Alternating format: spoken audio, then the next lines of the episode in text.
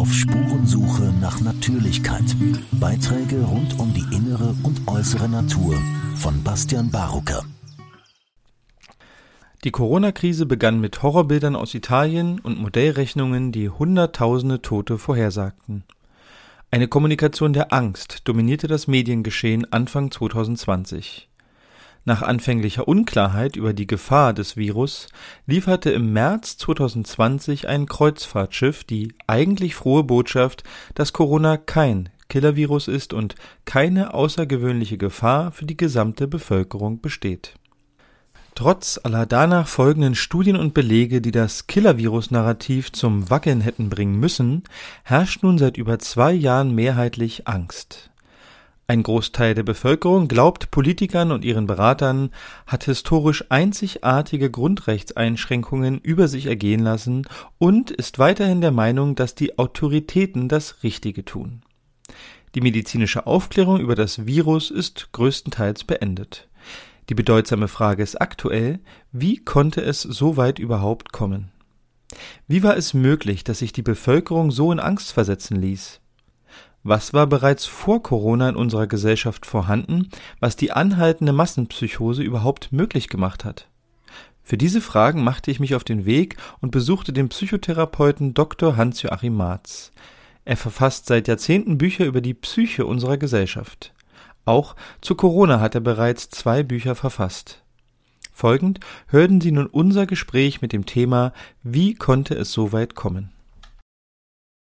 Herr Marz, ich möchte gern beginnen mit einem Dank dafür, dass Sie die Einladung angenommen haben und sich Zeit für ein Gespräch mit mir nehmen und uns hier empfangen haben.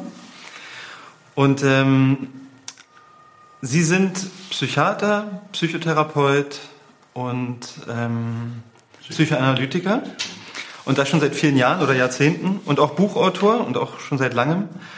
Und ähm, viele Bücher haben sich mit der Beschreibung vielleicht des psychischen Zustands unserer Gesellschaft ähm, beschäftigt.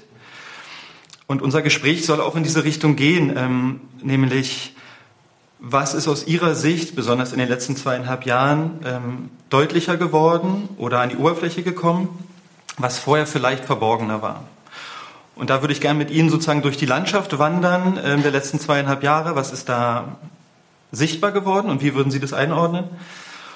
Und ganz gerne möchte ich aber da nicht sofort einsteigen, sondern erstmal Sie auch persönlich fragen, was war Ihre, Ihr Weg überhaupt dahin zu sagen, ich möchte mich mit der Psyche des Menschen beschäftigen, weil eventuell gab es ja, ja einen Hintergrund dazu, sich diesem Thema zuzuwenden als Person.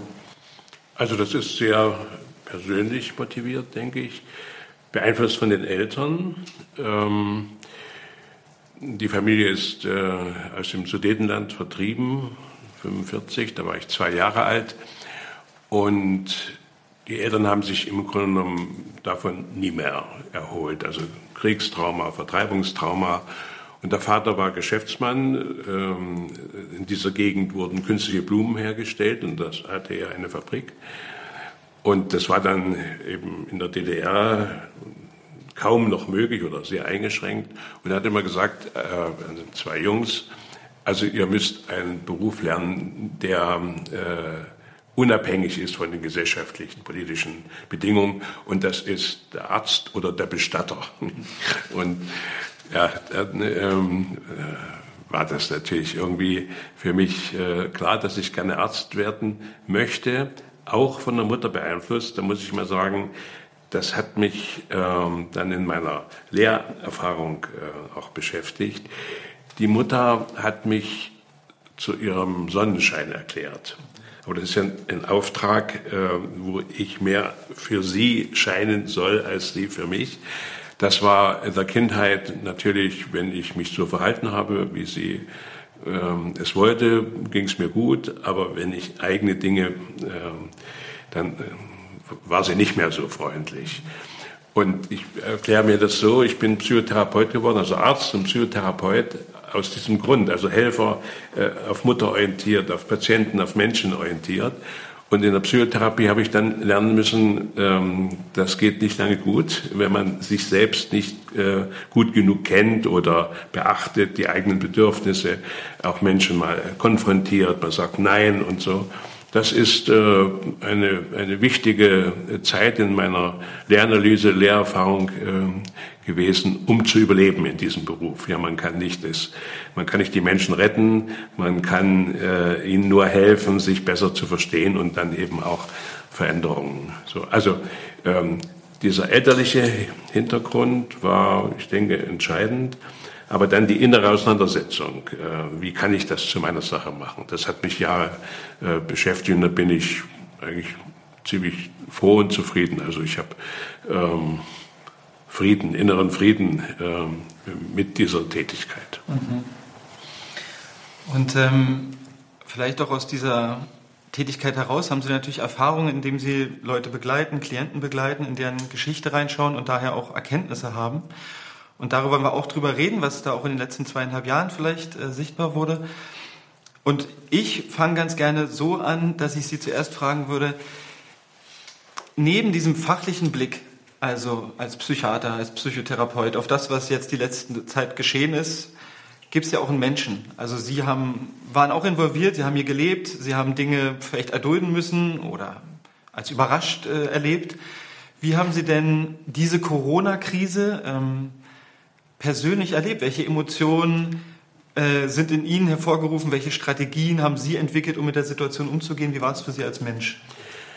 Also mir war eigentlich relativ früh klar, dass es hier nicht um äh, Erkrankung und einen Gesundheitsschutz geht, dass äh, irgendeine politische äh, Agenda verfolgt wird mit der ganzen äh, Corona-Politik oder den Anti-Corona-Maßnahmen, die ich sehr bald als überzogen, falsch, ähm, widersprüchlich, ähm, gelogen äh, empfunden habe. Und das hat mich dann in dem Zusammenhang beschäftigt, weshalb ist das notwendig? Was ist in dieser Gesellschaft passiert, dass wir eine Politik, äh, dass eine Politik entwickelt wurde, die den Menschen Angst macht, die eine äh, Infektionserkrankung so aufbauscht, ähm, dass die Menschen Angst kriegen müssen. Und da hatte ich sehr bald äh, die Überzeugung, das ist äh, Absicht. Ähm, ähm, man kann eigentlich politisch gesehen nichts geschickter machen als Angst. Und zwar eine Infektionsangst, eine Erkrankungsangst. Da sind wir alle betroffen egal welches Geschlecht, welches Alter, welcher Beruf, welche Intelligenz, diese Angst äh, hat jeder, wie er lebt oder, oder leidet oder, oder erkranken und sterben kann. Also wenn man das äh, macht, kann man die Menschen so einschüchtern, so hemmen, so verunsichern, dass man dann fast alles politisch durchsetzen kann, was unter normalen Bedingungen nicht ähm, möglich ist. Und das war sehr bald haben eine Diagnose äh, für mich, dass damit die Demokratie zu Ende ist. Mhm. Das hat mich aber allerdings dann auch nicht so gewundert oder ähm, dass ich auf diese Idee komme, weil ich schon längere Zeit war mir klar, dass wir unterscheiden müssen zwischen einer äußeren Demokratie und einer innerseelischen Demokratie. Eine äußere Demokratie ist den Deutschen verordnet worden nach 1945 und der DDR praktisch mit dem Beitritt zur Bundesrepublik mussten sie einfach demokratische Verhältnisse übernehmen. Und ich habe mich schon immer gewundert, wie es sein kann, dass ehemalige Nazis oder SED-Bonzen oder ähm, SS oder Stasi-Mitarbeiter von heute auf morgen plötzlich Demokraten sind mhm. oder halt in einem neuen System ähm, in der Justiz oder in der Wirtschaft äh, sofort unterkommen. Also dass es möglich ist, von einem Tag zum anderen eine politische und ideologische Gesinnung zu ändern. Das ist jetzt natürlich ein Thema für einen äh, Psychotherapeuten. Mhm. Was, was sind das für Menschen? Wie ist das möglich? Und da ist mir klar geworden, also äh, es sind keine Demokraten. Äh, wir haben seit 45 und 89 dann ein Demokratiespiel. Es wird Demokratie gespielt. Ähm, aber die meisten Menschen sind nicht in dem Sinne wirklich Demokraten. Ein Demokrat wäre einer, der seine eigenen seelischen Minderheiten zumindest kennt und damit umgehen kann, sie regulieren, kontrollieren kann, damit er sie nicht projizieren muss. wenn ich mir das Demokratiespiel angucke, dann sieht man nur ganz einfach, eine Partei äh, behauptet von sich, wir alleine sind im Besitz äh, der Wahrheit und wissen das Beste, machen das Beste und die anderen Parteien sind alle schlechter. Ne? Das ist nicht demokratisch. Also ähm, dann muss Mehrheiten müssen dann äh, äh, gewonnen werden und wie die gewonnen werden, wissen wir durch Lobbyismus, durch Korruption, durch Karriereschritte äh, oder, oder Verhinderung und so weiter. Also ähm, ein wirklicher Demokrat wäre einer, der sagt, ich bin so und ich weiß warum, ich weiß, was ich kann, was ich will und ich weiß, was ich nicht kann und nicht will. Und du bist ein anderer Mensch, dich will ich verstehen, auch verstehen, warum du so anders bist als ich damit wir uns austauschen können, verständigen können, ergänzen können, nicht bekämpfen müssen. Mhm. Ne, der, der nur Demokratie spielt, muss sich immer selber überhöhen, also narzisstisch aufwerten und alle anderen abwerten. Die sind alle schlechter. Und ähm, das habe ich eigentlich schon lange äh, aus meiner Arbeit heraus äh, äh, gefunden, erkannt, dass die meisten Menschen diese Qualität innerer Demokratie nicht haben und nur in ein Demokratiespiel eingebunden sind. Und äh, dass das aber nochmal so äh, deutlich wird oder so dekompensiert, dass die Demokratie plötzlich eigentlich über Nacht versagt, aufhört. Ja, dass jetzt alle nur noch wieder in eine Richtung denken, also dass, dass die meisten Menschen jetzt autoritäre, totalitäre Verhältnisse äh, suchen, wollen, brauchen, mitmachen. Und das ist für mich eben auch die Bestätigung eines Symptoms der eigenen Entfremdung des nicht wirklich demokratisch sein Könnens. Mhm. Und jetzt ist plötzlich sozusagen ein Raum entstanden, in dem sich zeigen darf, wie viel Demokratie oder wie Sie es nennen, innere Demokratie wirklich in uns steckt als Gesellschaft und in dem ja auch ein Verhalten wieder, also Ausgrenzung oder vielleicht auch Hass, waren ja ein Stück weit auf gewisse Personengruppen wieder okayer, sozialer weniger sanktioniert. Und da würde ich gerne noch gleich noch hinkommen. Also was sagt denn die Corona-Krise über unsere Demokratiefähigkeit als Kompetenz?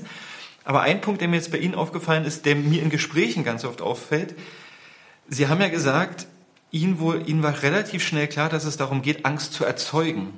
Und dahinter steckt ja die Annahme, dass jemand absichtlich Angst nutzt, um Ziele zu erreichen. Können wir mal ganz wertfrei sagen. Wenn ich das selber im Dialog mit jemandem bespreche, da findet schnell eine Abwehr statt, eine starke Abwehr. Überhaupt nur den Gedanken zu haben, lass uns mal überlegen, nur die Hypothese aufstellen, vielleicht will ja auch jemand, dass ich Angst habe, weil Angst, ja, also macht den Menschen ja lenkbar. Und ganz persönlich bei mir war es nämlich ähnlich. Ich habe immer gedacht, wenn jemand, wenn ich einen Eindruck habe, jemand möchte, dass ich Angst habe, dann werde ich skeptisch. Hm. Weil ich mich dann immer frage, warum eigentlich? Und aber was in Ihrer Meinung nach macht es denn Leuten schwer, so erlebe ich es jedenfalls, überhaupt um die These in den Raum zu stellen, lass uns mal gemeinsam überlegen, ob es Indizien dafür gibt, dass uns Menschen in verantwortlichen Positionen Angst machen wollen, absichtlich. Das ist ja für viele ein Tabuthema auf eine Art. Naja, das ist äh, insofern ein Tabuthema, weil die, die Angst machen können, ja immer äh, Vorgesetzte sind. Also Menschen, die in der Macht sind. Beginnt bei Eltern, Lehrern, Experten, Wissenschaftlern bis hin zu den Politikern. Ähm, und die meisten Menschen sind als Kinder so behandelt worden und sind es gewohnt, äh, die, man muss den Eltern folgen. Die Eltern haben recht, die wollen bestimmt nichts Böses. Das ist ja in meiner Arbeit manchmal erschreckend, äh, wie wirklich, wirklich böse Eltern, die Kinder misshandelt haben, wo die Kinder traumatisiert sind, die, die Kinder immer noch nicht wagen zu sagen, dass die böse äh, waren oder Böses getan haben, dann heißt es, naja, die konnten nicht anders oder sie, sie wollten eigentlich das Beste, aber es waren dann auch überfordert. Also immer eine Entschuldigung.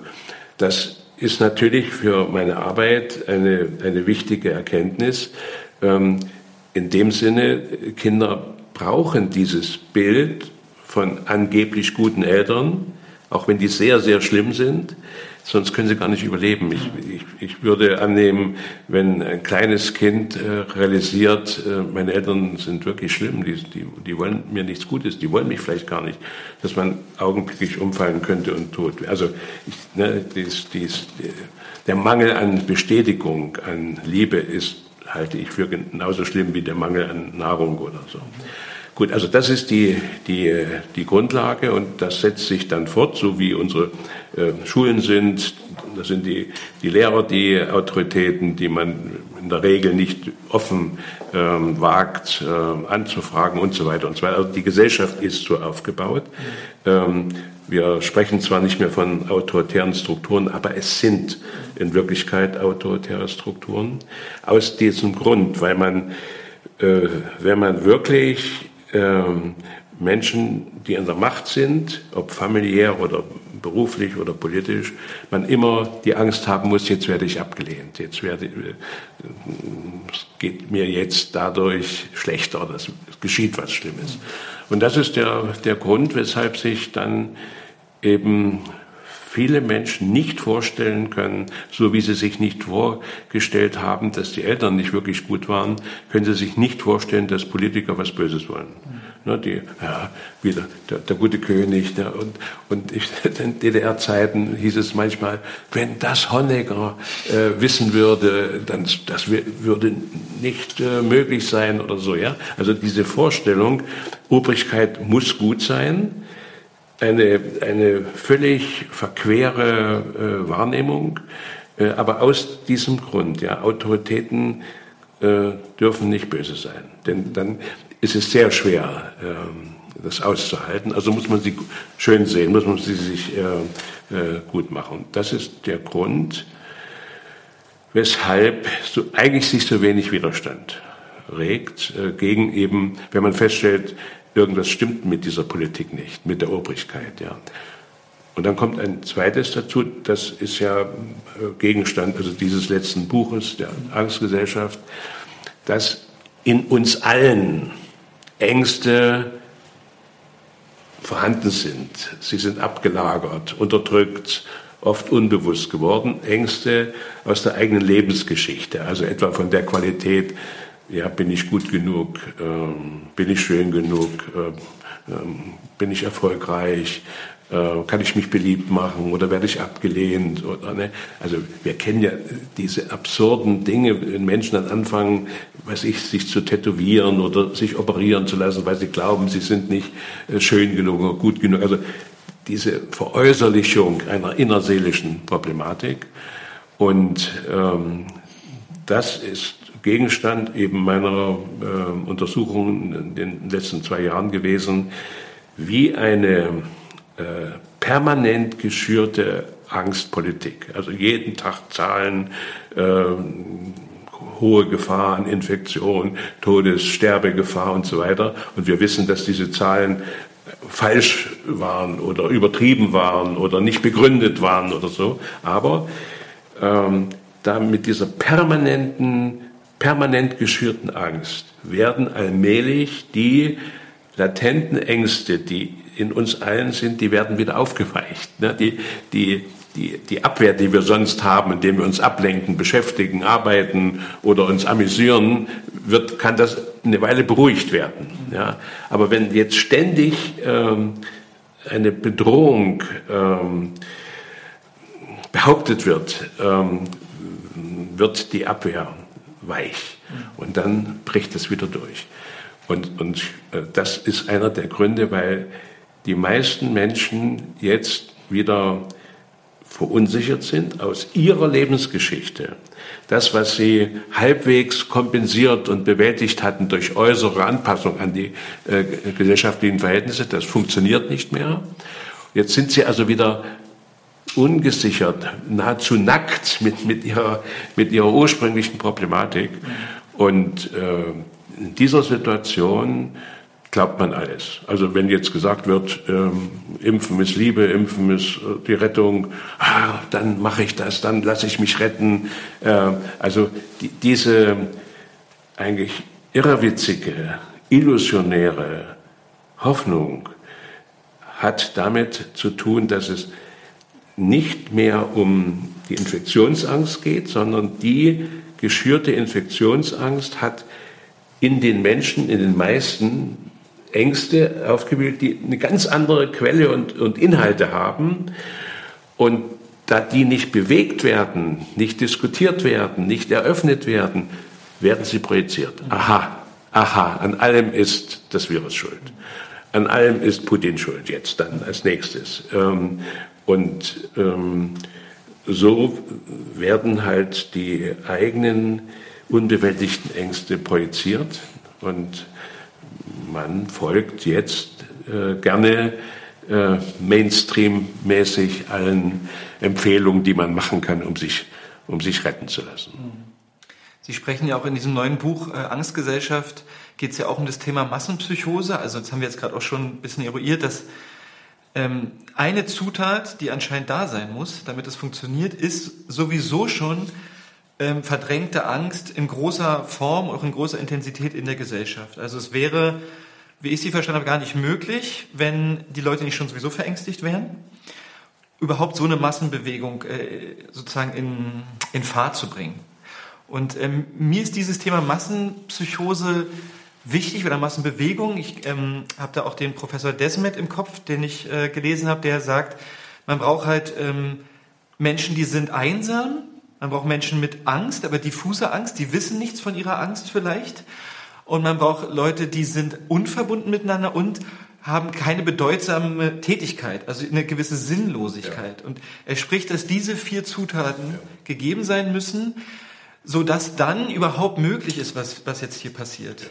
Würden Sie diesen Zutaten zustimmen oder sagen vollkommen, Sie, sind noch andere wichtig? Ja, also das ist genau richtig. Ja, also ich will es nochmal auch so verständlich machen.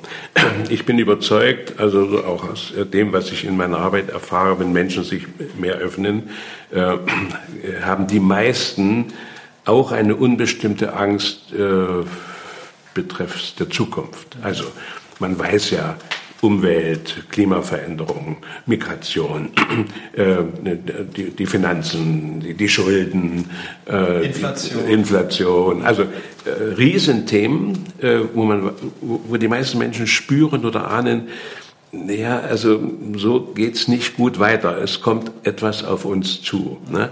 Und ähm, da diese Verunsicherung auch nicht äh, wirklich bewegt wird, offen diskutiert wird, also äh, dass man sich fragt, ja, ähm, oder es wird auf, auf, auf Symptomebene gebracht, dass man also jetzt weniger Auto fahren soll oder, und so weiter und so weiter. Ja. Ähm, also da, jetzt kommen die individuellen, äh, lebensgeschichtlich bedingten Ängste der eigenen ähm, Entwicklung und jetzt die äh, Fragen der gesellschaftlichen Entwicklung, die so eben äh, umfassend labellisieren.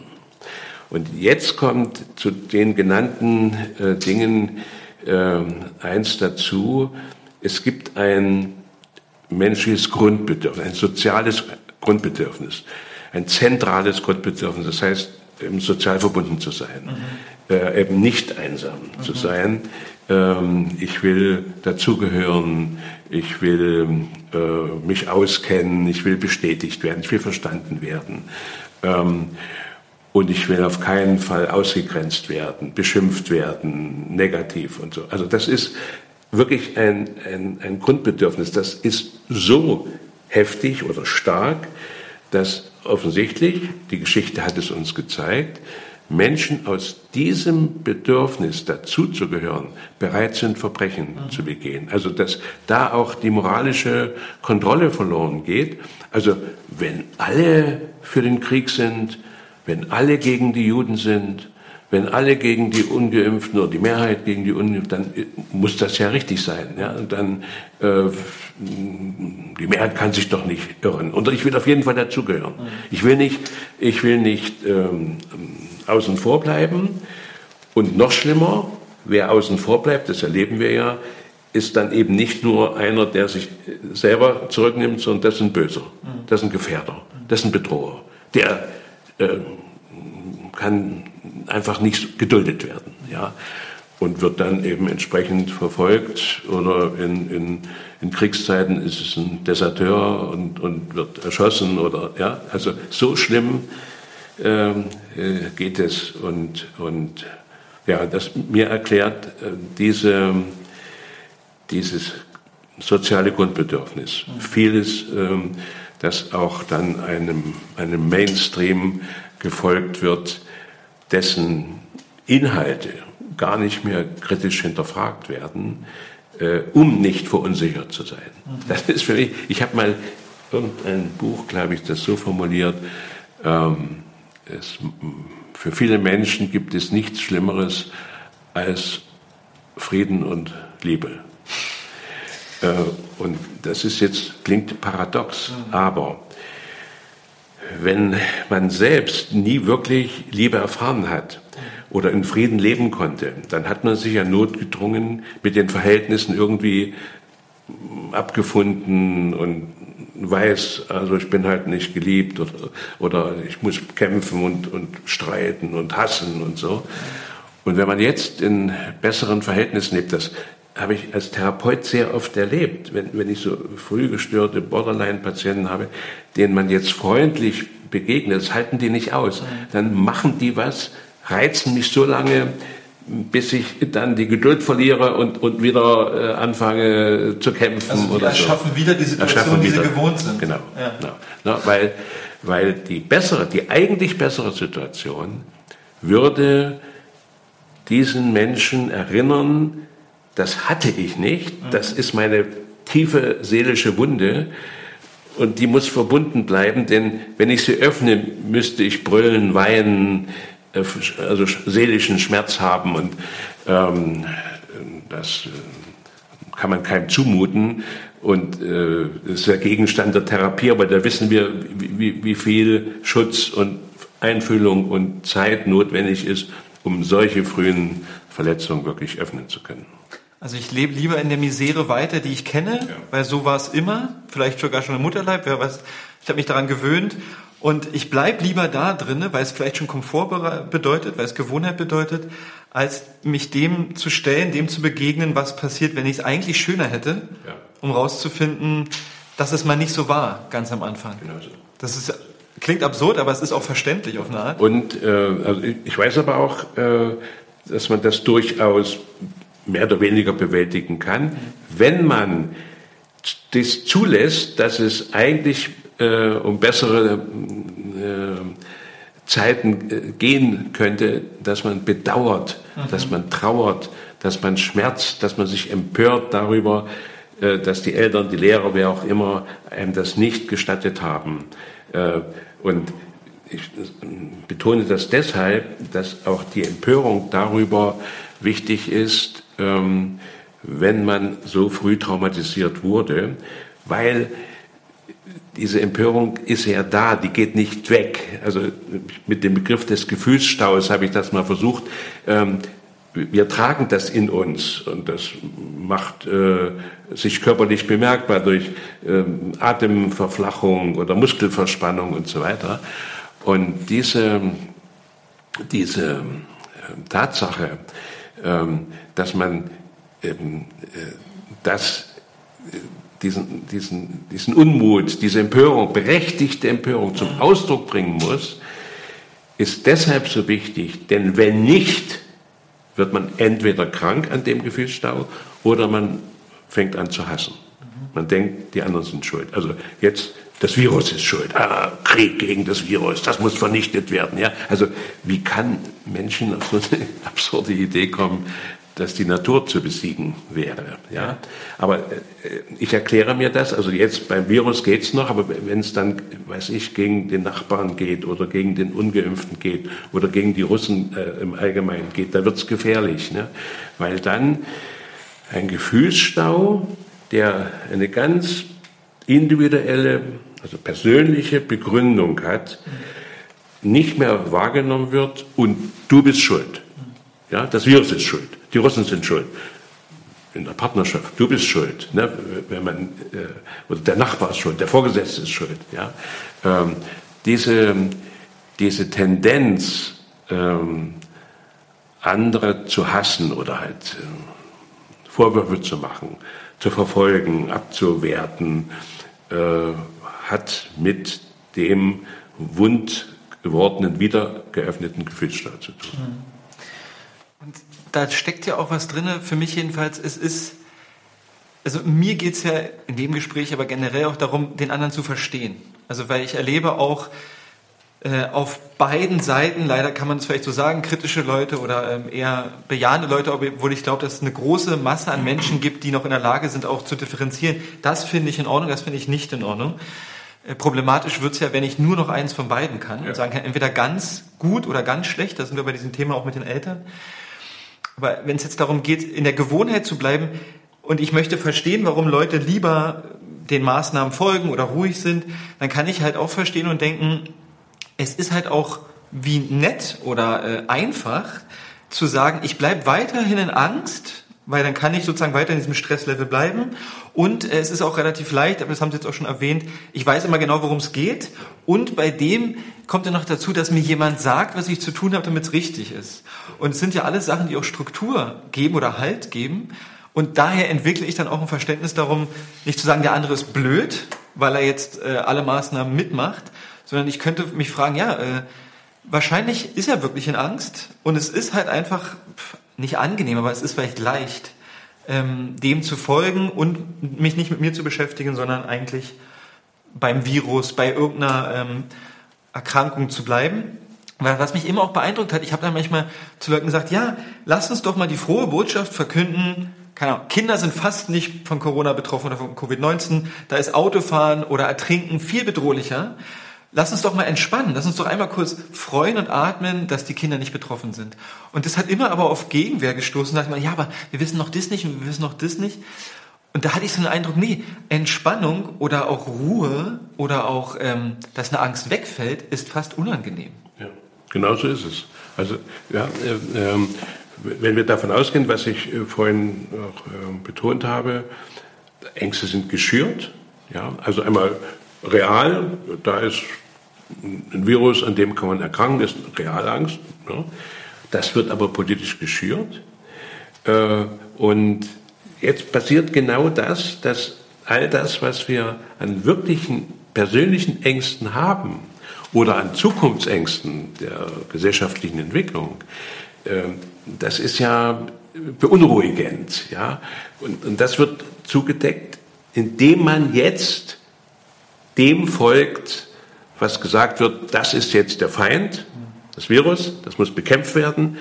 Und dann wird praktisch alle Angst und alle Rettung auf so ein illusionäres äh, Verhalten oder eben ein Objekt äh, projiziert.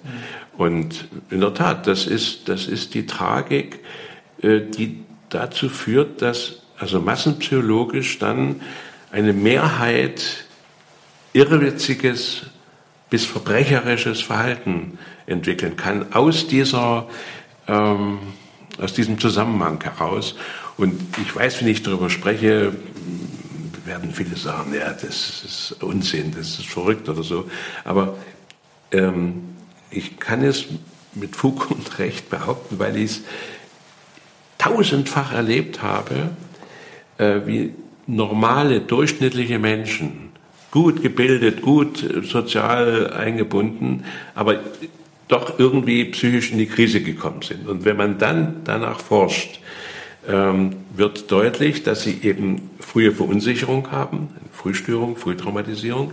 Die haben sie bisher sozial gut kompensiert und aus irgendeinem Grund funktioniert diese Kompensation nicht mehr. Weiß ich, eine Partnerschaft geht auseinander oder Arbeitsplatzverlust oder Karriereknick oder Erkrankung, ich, so Burnout, ich schaff's nicht mehr. Ja. Und dann ähm, wirkt diese äh, bis dahin verborgene oder zugedeckte Verunsicherung wieder. Und jetzt sucht man nach außen die, die Rettung. Und das ist die große Gefahr. Jetzt muss ein großer Schuldiger, ein Sündenbock gefunden werden. Ja, ja und wenn, wenn, wenn die Mehrheit, wenn alle Medien sagen, so ist doch klar, ja, das ist die Pandemie oder es ist jetzt der Krieg, ne, dann glaubt man das nur allzu gern. Jetzt hat man so eine einfache, einfache Erklärung und äh, ja, dann muss man sich halt nur impfen lassen oder Waffen liefern, dann wird alles gut und so, ja. So entstehen solche irrewitzigen ähm, ja, äh, Irrtümer. Aber ich habe auch in Ihrem Buch so verstanden, dass es Sie schon noch schockiert hat, dass es wieder so geht. Also wir leben ja in einem Land, wo es gerade besonders an der Tat, also äh, besonders wichtig wäre, immer wieder zu schauen, wann findet sich eine Mehrheit, die denkt, sie hat total recht und tut Dinge, die eventuell doch Unrecht sind. Und in Ihrem Buch habe ich rausgelesen, Sie hätten es nicht so erwartet, dass es so passieren kann nochmal. Ich würde heute sagen, wenn ich an, meine Bücher denke, äh, die, ergeben eine Dramaturgie, die hatte ich gar nicht in Absicht. Also äh, das falsche Leben durch frühe Entfremdung führt in eine narzisstische Gesellschaft. Das ist eine normopathische, also eine, eine, eine fehlentwickelte Gesellschaft. Die muss in die Krise kommen, in der sind wir mittendrin. Das führt zu einer Spaltung, also gespaltenes Land. Und dann muss eine Angst her, um das politisch äh, totalitär äh, verändern zu können. Ja, ich, äh, ich, ich, ich habe das geschrieben, nicht in dem Gedanken, dass so eine Entwicklung wirklich äh, stattfinden könnte, sondern wie sich's aus meiner Arbeit ergeben hat. Ich habe gesehen, wie Menschen sind und was ihnen widerfahren ist und wie sie damit umgehen und, und äh, wie sie in die Krise kommen. Dann kommen sie ja zu uns. Ne?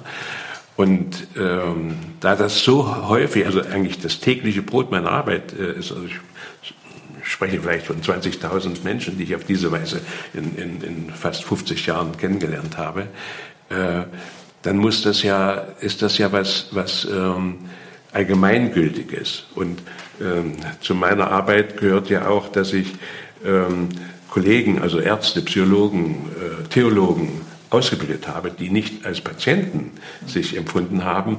Und da habe ich sehr bald und die auch festgestellt, da gibt es überhaupt keinen Unterschied zwischen dem Patienten, der sagt, ich leide, und, und der äh, Kollege sagt, ich will nur meine Kompetenzen verbessern, aber die, die, die Grundprobleme äh, sind, sind dieselben. Mhm. Und dann ich, habe ich so das Gefühl gehabt, naja, ich, ich schreibe das, damit es andere sich damit beschäftigen können. Und heute würde ich sagen, es war vielleicht wie, wie, so ein magischer Versuch, etwas, in dem man etwas ausspricht, dass es dadurch gebannt ist, mhm. dass es wirklich nochmal so äh, massenpsychologisch wirksam wird. Mhm. Hätte ich nicht mehr für möglich mhm. gehalten. Ja, äh, das, aber äh, wir sprachen vorhin davon, äh, für mich erklärt sich das mit der Differenz zwischen äußerer und innerer Demokratie. Mhm. Ja, also die äußere Demokratie hat, taugt eben nicht genug. Mhm. Ne? Ähm, und äh, wenn man dann äh, nie wieder Krieg oder nie wieder Waffen und so weiter oder also nie wieder rechts oder sowas, das kann man proklamieren, da kann man Feierstunden machen, aber es nutzt überhaupt nichts, mhm. wenn man nicht begreift, ähm, was in den Menschen passiert, die sich extrem verhalten, die also ähm, die Gefühlsstau ausagieren. Und das ist völlig wurscht, ob das rechts oder links oder, oder äh, christlich fundamentalistisch oder islamistisch ist oder einfach nur eine Partnerschaft, ja, äh, mein Gefühlsstau am Partner, du machst mich unglücklich, du bist schuld, dass ich nicht gut leben kann. Das ist das Prinzip, das ist so allgemein, und wenn es dann eben politisiert wird, dann haben wir eine sehr gefährliche Situation und ich denke, in der befinden wir uns mittendrin. Also dass, dass Deutschland, dass in Deutschland nochmal, so erlebe ich das, eine Kriegslüsternheit entsteht. Ist doch klar, wenn man Waffen liefert, aus welchen Gründen auch immer, verlängert man den Krieg, schafft man Tote. Ja, dass das nochmal in Deutschland möglich ist, ist für mich so schwer zu verstehen. Äh, äh, also so, da, da, da schüttelt es mich richtig. Aber ich verstehe es in dem Zusammenhang. Es ist der wieder kollektiv geschürte und aktivierte Gefühlsstau, der in den normalen Menschen da ist, aus ihrer Lebensgeschichte, verunsichert durch die Pandemie und die äh, Zukunftsvisionen Und jetzt sind die Menschen so verrückt dadurch, dass sie alles Schlimme wieder mitmachen. Und ähm, ich weiß als, als Therapeut, wenn man einen normalen Patienten, der kommt wegen seinen Ängsten oder Unsicherheiten oder depressiven Verstimmung, wenn, wenn man dessen frühe Traumatisierung äh, erinnern, eröffnen kann, dann geht es für diesen Menschen wirklich wie um Leben und Tod. Da kommen Gefühle, Affekte hoch. Das würde man nicht glauben in einem zivilisierten Menschen, der äußerlich angepasst lebt. Und plötzlich ist das ein Monster. Nämlich mit den Energien des frühen Gefühlsstaus. Und genau das ist, also ich habe das tausendfach erlebt. Das kann ich auf der Matte ähm, helfen, dass das zum Ausdruck kommt. Aber wenn es nicht zum Ausdruck kommt, sondern agiert wird, wird dieser, dieses Monsterhafte jetzt in die Politik getragen, in das Feindbild. Dann ist, sind Russen das Monster, das Virus, ein Killer-Virus und so. Ne? Äh, dass solche äh, Sachen überhaupt entstehen, dass man nicht vernünftig, also wenn es eine Kriegssituation gibt, muss man verhandeln, muss man, ja, äh, wenn es eine, Erkrankungsgefahr gibt, muss man die Verhältnisse sehen, in der Menschen krank machen, das Immunsystem zum Beispiel, also eine systemische, einfühlsame, ja, und das ist eben nicht möglich, weil Menschen brauchen, sich auf diese Weise abzureagieren. Also mich bewegt es, was Sie sagen, ähm, weil ich es auch so erlebe, dass zum Beispiel allein der Ruf nach Frieden wie out ist. Und ähm, Sie haben gesamtgesellschaftlich natürlich ein Exklusivwissen mit diesen 20.000 Menschen, weil Sie um etwas wissen. Ich weiß aufgrund meiner Arbeit auch darum, deswegen überrascht es mich nicht, aber ich weiß, dass es insgesamt gesehen ein Exklusivwissen ist. Ja. Also Sie wissen, wie viel Schmerz, ähm, Kränkung, äh, Trauer, Wut, Hass in den Leuten verborgen ist. Aber alle haben sich ein Leben gebaut und die Gesellschaft baut auch ein Leben dafür. Sie lebt ja teilweise auch davon, also Industriezweige leben ja nur davon, dass das in den Menschen drin ist und sie es immer wieder kompensatorisch abreagieren können. Und deshalb ist dann jetzt klar, wenn sich eine Chance bietet, jetzt können wir es ganz abreagieren und voll und ganz, dann ist es für die Leute wohltuend auf eine Art, weil sie können es tun. Und mir ist es äh, so wichtig, dass dieses Exklusivwissen bringt ein Verständnis für die Situation. Es zeigt doch aber auch, wie wahrscheinlich wie wenig Menschen sich dessen bewusst sind, worum es eigentlich geht. Und das ist, finde ich, das, was mich manchmal etwas hoffnungslos macht, aber es, es schrickt mich, wenn ich jetzt sehe, wie einfach Menschen, also ich habe selber eine Oma, die ist 94, die hat mir immer wieder den gleichen Satz gesagt, die ist geflohen äh, im Zweiten Weltkrieg, hat immer wieder gesagt, Basti, es darf nicht wieder Krieg geben. Es war, und es, ist, es kommt für mich aus dem Geschichtsbuch, sondern ich habe eine alte Frau von mir, die mir das sagt, dabei weint und ich weiß so, ja, okay, das stimmt. Und ähm, deswegen ist dieses Gespräch und dieses Wissen für mich auch wichtig. Wir, wir reden halt von Dingen, die den meisten Menschen verborgen sind, würde ich jedenfalls sagen und die auch nicht den Zugang haben oder auch vielleicht nicht die Lebenskrise oder auch nicht die Frage haben, was ist eigentlich in mir los? Und ähm, daraus ergeben sich für mich zwei wichtige Punkte. Erstens, was in unserer Gesellschaft ähm, bringt uns dazu oder was befördert es? Und ich weiß, dass Sie in Ihren Büchern immer wieder von der frühkindlichen Beziehung, von der Betreuung reden, damit manchmal auch anecken, wenn es ums Mütterliche, ums Väterliche geht. Ähm, und auf der anderen Seite frage ich mich halt auch, und wir können das gesondert mal angucken, was, also was machen wir jetzt eigentlich mit diesem Wissen? Ähm, und wir sehen aber trotzdem vor unserem Auge, dass die Menschheit, sagen wir mal, der größte Teil bereit ist zu sagen, ich will gar nicht zu mir gucken, ich will einen Feind und will ich loslegen. So, äh, und das sehen wir jetzt seit Jahrzehnten und vielleicht Jahrhunderten sich wiederholen. Und ähm, manchmal denke ich fast, es braucht wie so eine Katharsis für diese, für diese Gesellschaft, endlich wieder ausagieren. Jetzt haben wir einen Krieg oder wir brauchen eine Pandemie.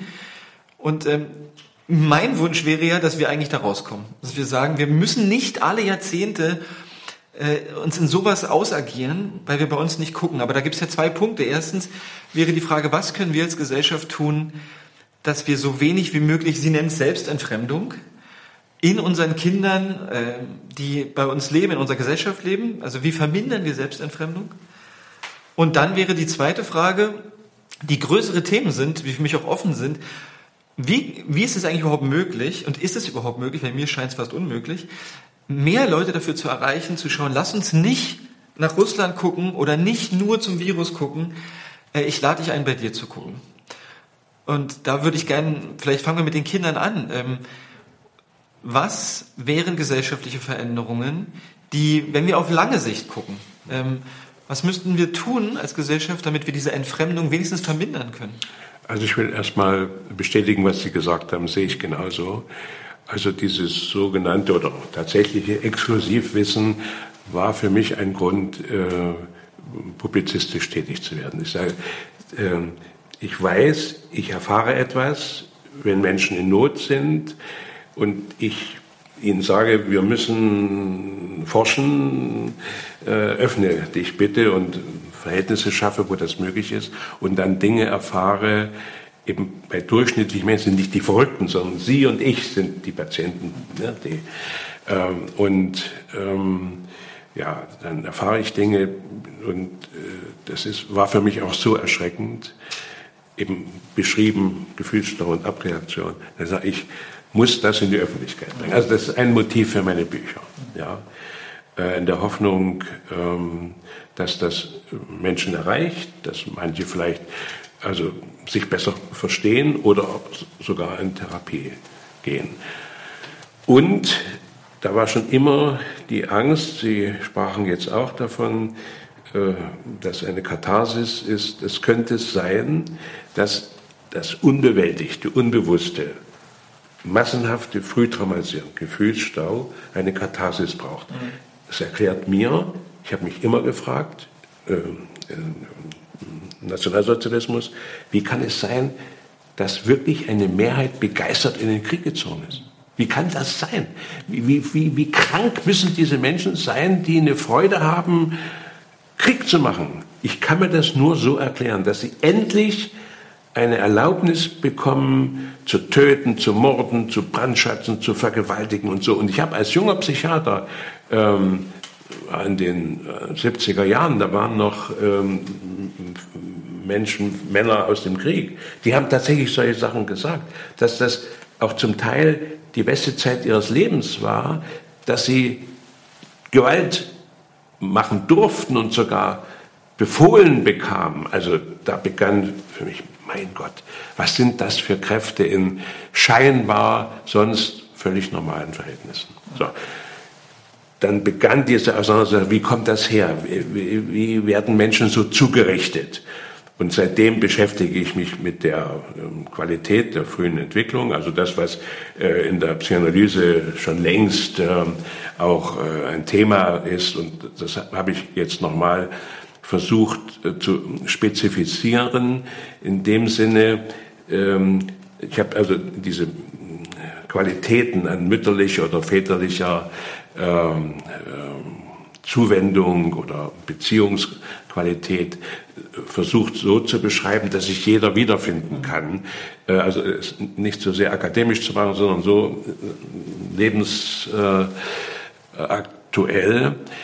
Ja, und da ist mir klar geworden, dass Menschen später ähm, durchaus kriegsbegeistert sein können, also auch zu Monstern werden, äh, in dem Sinne töten und so, ähm, entspricht äh, dieser ähm, der Reaktion auf die frühe äh, Traumatisierung.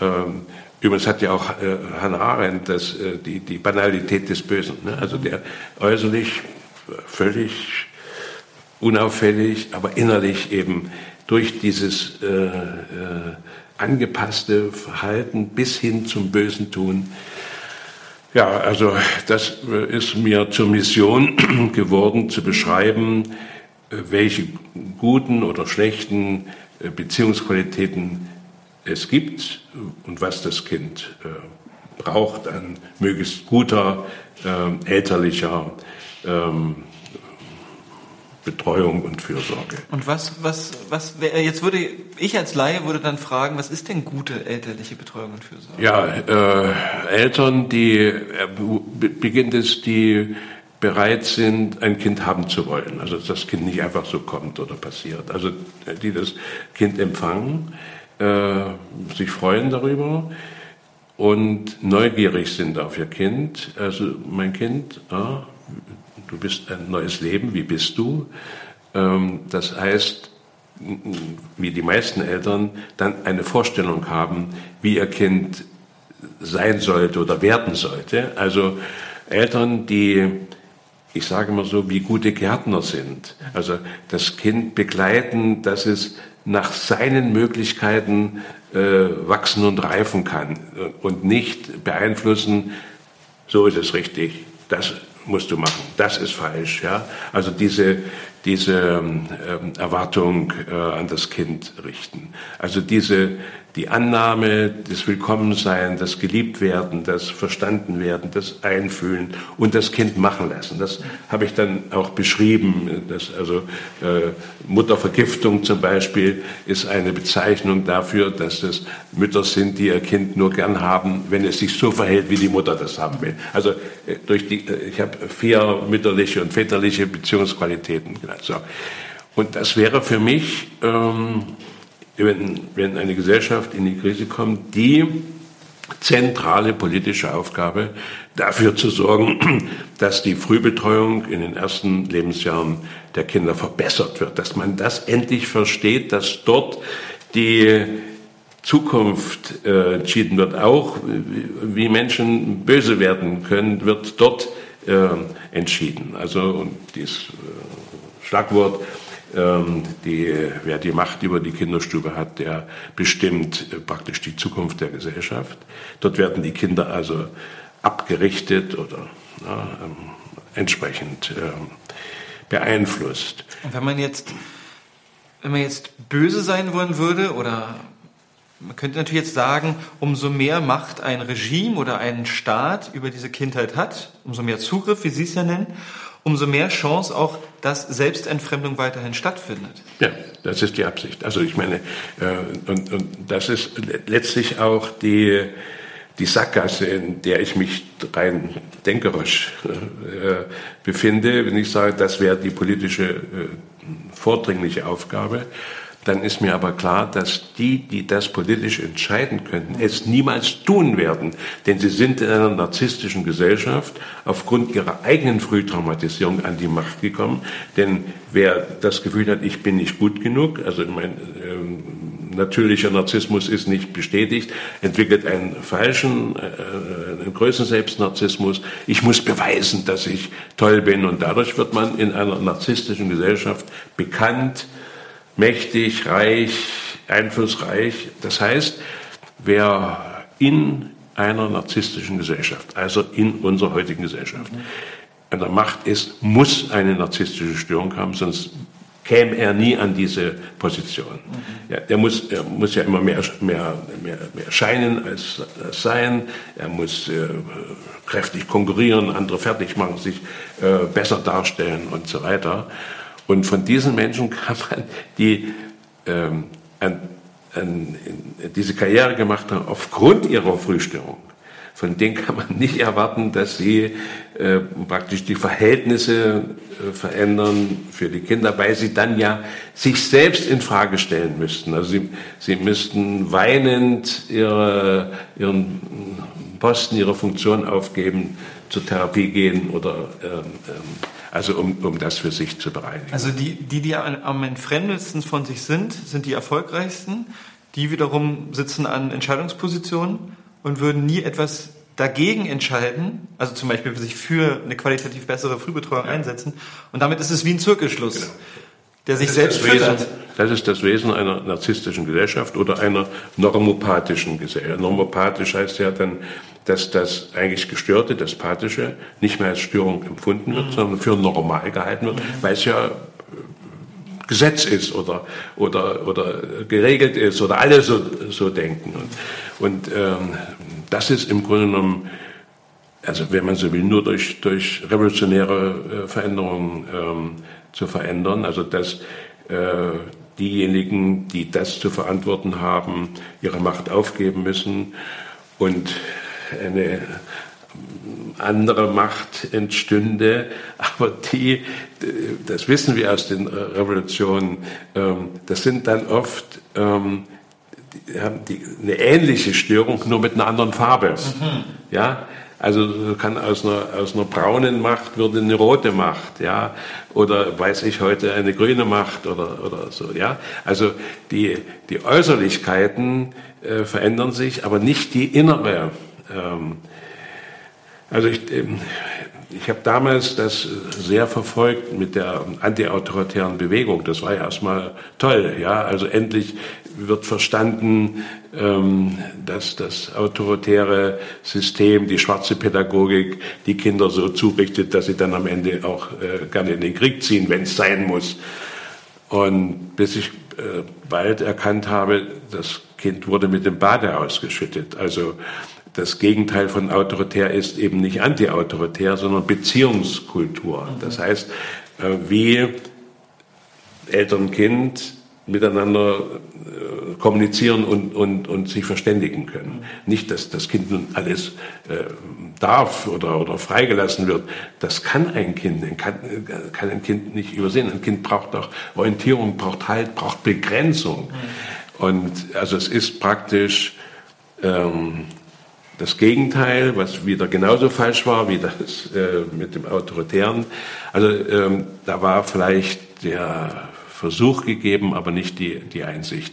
Und da kann man auch wieder sagen, die das gemacht haben, waren mit Sicherheit früh traumatisiert. Mhm. Ne? Das hat man dann ja auch gesehen in der extremistischen äh, Weiterentwicklung und so weiter. Also es ist sehr, sehr, sehr schwierig.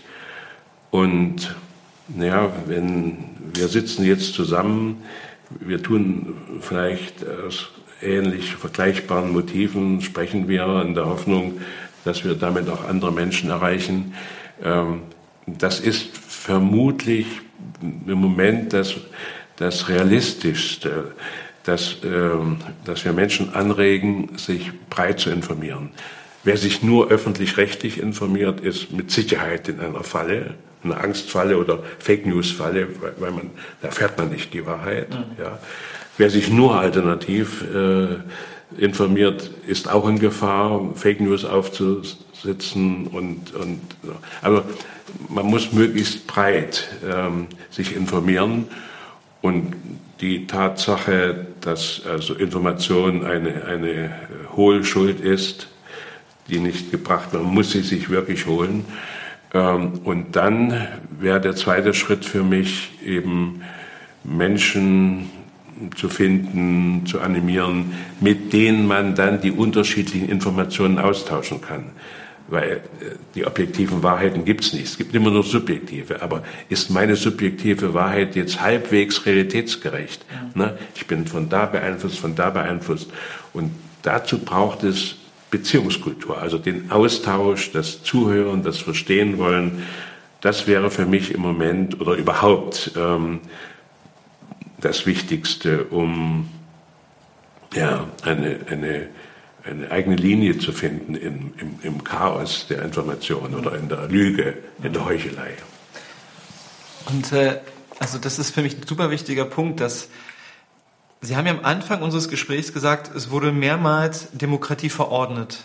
Und jetzt reden wir auch darüber, auch wenn jetzt es eine Revolution geben würde in irgendeiner Form, solange sozusagen innerlich die Menschen nicht für Beziehungskultur, ähm, wenn sie nicht, gar nicht in der Lage wären, dann wäre es fast egal, äh, welches neue System jetzt äh, kommt, weil es kommt nicht von innen, von den Leuten, die es selber leben können. Also ihnen fehlt vielleicht die Kompetenz, demokratisch zu leben oder in ja. Beziehung zu leben. Es wird ein neues System etabliert, aber solange äh, die Grundlage von all dem, also dieser nicht vorhandene Verbindung, äh, um die sich nicht gekümmert wird, gibt es wahrscheinlich wenig Chance, dass es also langfristig zu wirklich demokratischen Verhältnissen kommt. Und das ist halt auf beiden Seiten so wichtig, weil es gibt ja auch immer Leute in eher kritischen Kreisen, ja, wir müssten nur die Politiker und der muss weg und wir müssen das und die Partei müssen wir das jetzt wählen. Und für mich sind es immer wieder aber Ansätze, die viel zu kurz greifen, weil ich auch weiß, sobald wir wieder zusammensitzen und wir haben irgendein Problem miteinander, werden wir am gleichen Punkt landen wie vorher, was wir anderen angekreidet haben, solange wir es eben nicht schaffen, da zu sitzen und zu sagen, du siehst es anders, ich sehe es so, wie bleiben wir zusammen? Weil, also was ich jetzt viel erlebe, ist auch, sobald du es anders siehst, gibt es für mich keine Chance, da zu bleiben und zu sagen, ich verstehe jetzt mal, dass du es ganz anders siehst Ja. und muss nicht aus dem Kontakt gehen. Aber solange wir in Gemeinschaft leben wollen, was gar kein Weg dran vorbeiführt, müssten wir ja eigentlich in der Lage sein zu sagen, eigentlich will ich wegrennen, weil, weil ich es nicht hören will, was du sagst, aber ich bleib da. Ja. Das wäre eine, eine Kompetenz, die es braucht.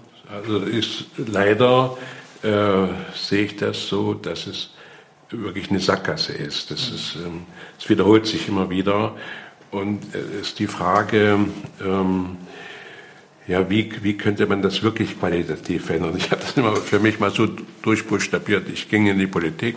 Ich hätte äh, die Chance, Gesundheitsminister äh, zu sein und würde jetzt ähm, darauf äh, drängen, die Frühbetreuung von Kindern zu verbessern, weil das das eigentliche Thema ist. Also ich, man würde mich lynchen, glaube ich, die meisten Eltern sogar, ne, die, die, die plötzlich ähm, äh, erfahren müssten, dass sie das nicht richtig gut gemacht haben mit ihren Kindern, obwohl es, das ist noch die Tragik, obwohl sie das Beste wollten. Ja, also ich äh, denke jetzt gar nicht von den äh, Eltern, die wirklich Gewalt ausüben und, und Kinder ablehnen, sondern auch die, die das Beste wollten, aber nicht aus eigener Eingrenzung, Entfremdung nicht verstanden haben, dass das für das Kind nicht das Beste ist. Ja, also ich will sagen, ähm, ich glaube, ich hätte keine Chance. Also der, der Widerstand gegen solche Veränderungen wäre so massiv, weil die meisten betroffen sind. Also ne, äh, wir, wir würden äh, erreichen, dass sich eigentlich jeder fragen müsste, ja, das bin doch ich auch, nicht nur die anderen sind die schlechten Eltern oder die schlechten Politiker oder so. Also äh, an der Stelle äh, bin ich ziemlich resigniert und fürchte dann eben solche äh, immer wieder mal ähm, in Jahrzehnten äh, kathartische Abreaktion. So ist es ja auch mit uns Menschen im Einzelnen. Ja, ich denke, die meisten Menschen wissen, dass sie nicht gesund leben oder dass sie falsch im Stress sind, ähm, dass sie eigentlich das ändern müssten und sie machen es nicht, bis sie in die Krise kommen. Ja, also äh, da ist eine Katharsis dann äh, möglich, der Erkenntnis und so weiter. Dieses Bild auf die Gesellschaft äh, projiziert ist natürlich bitter. Ne? Dass Die Gesellschaft muss erst ins Chaos kommen. So, und dann wieder die nächste Machtelite, ist die dann nicht in der gleichen Falle wieder. So. Also ich bin da ziemlich pessimistisch, aber ich bin nicht resigniert, also weil ähm, wir reden miteinander und das, das hat schon einen großen Wert auch für mich.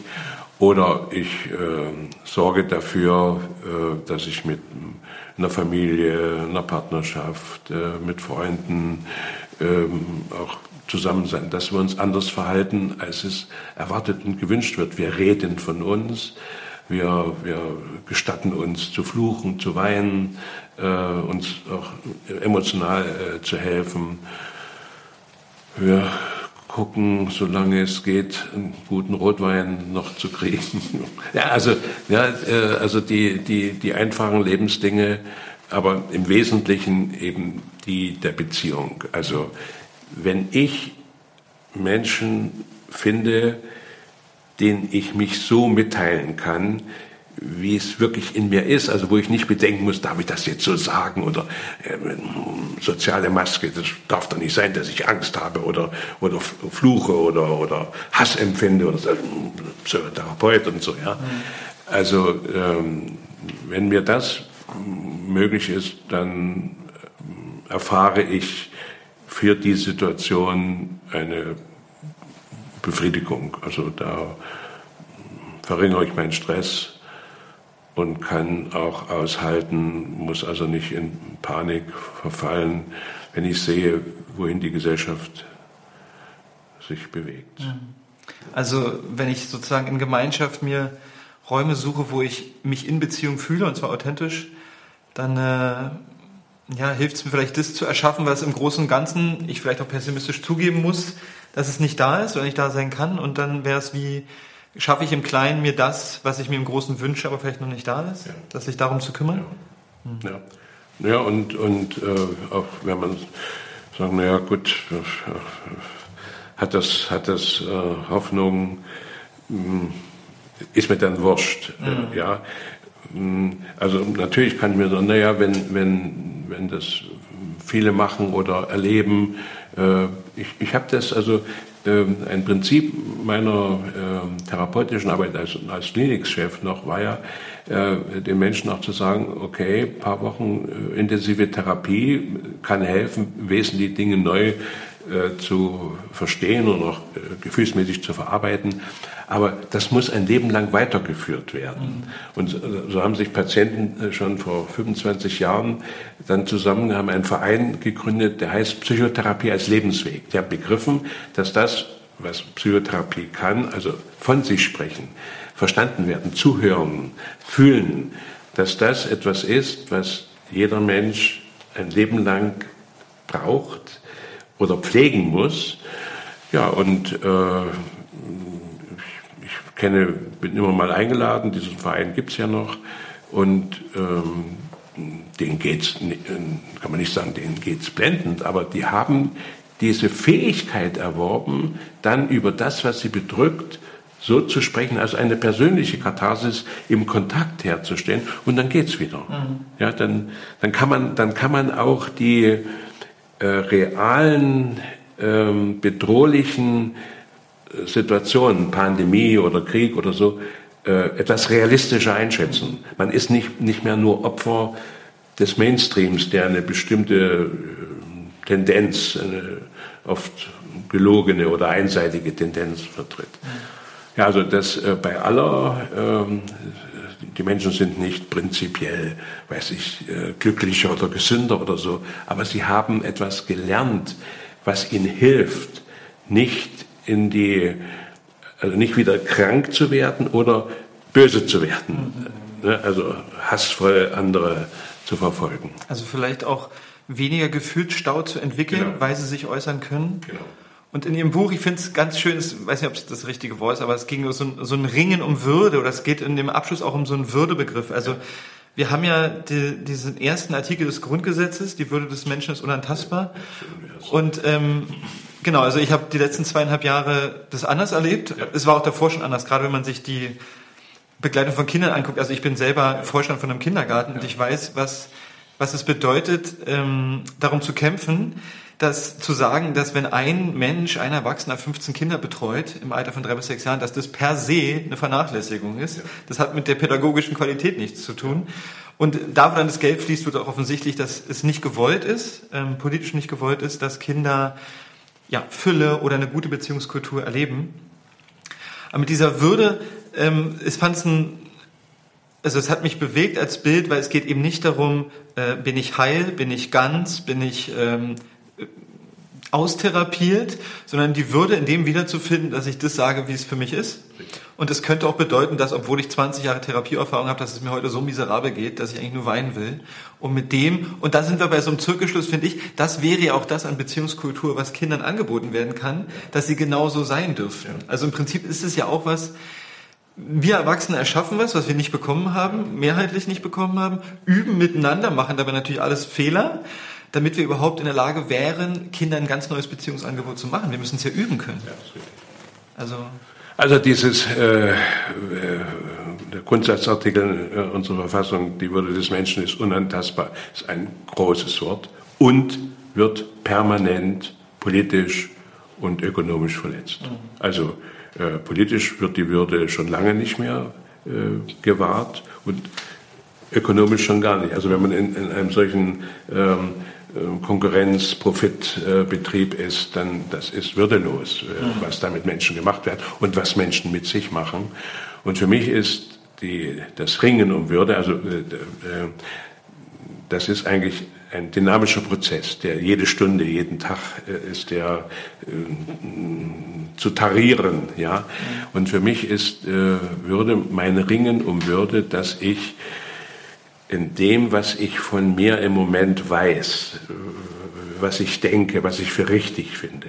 Ich sage im Moment, das kann am nächsten Tag schon wieder anders sein, weil ich äh, kann, das Leben ist dynamisch. Ich, ich kann immer nur jetzt sagen. So.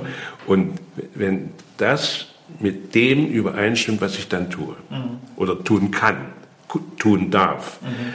Wenn ich äh, feststelle, also so ist es für mich, das ist meine Wahrheit und die ist so und so ja, äh, kritisch ähm, ausgewogen, aber ich darf das nicht sein. Ich darf das weder sagen, noch ich darf mich danach verhalten.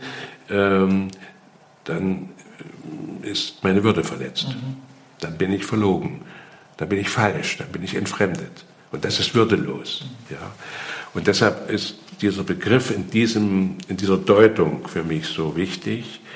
Äh, dass es ein großes Bestreben, ein, ein wichtiges Bestreben ist, dies zusammenzubringen. Also erstmal zu wissen, was stimmt für mich.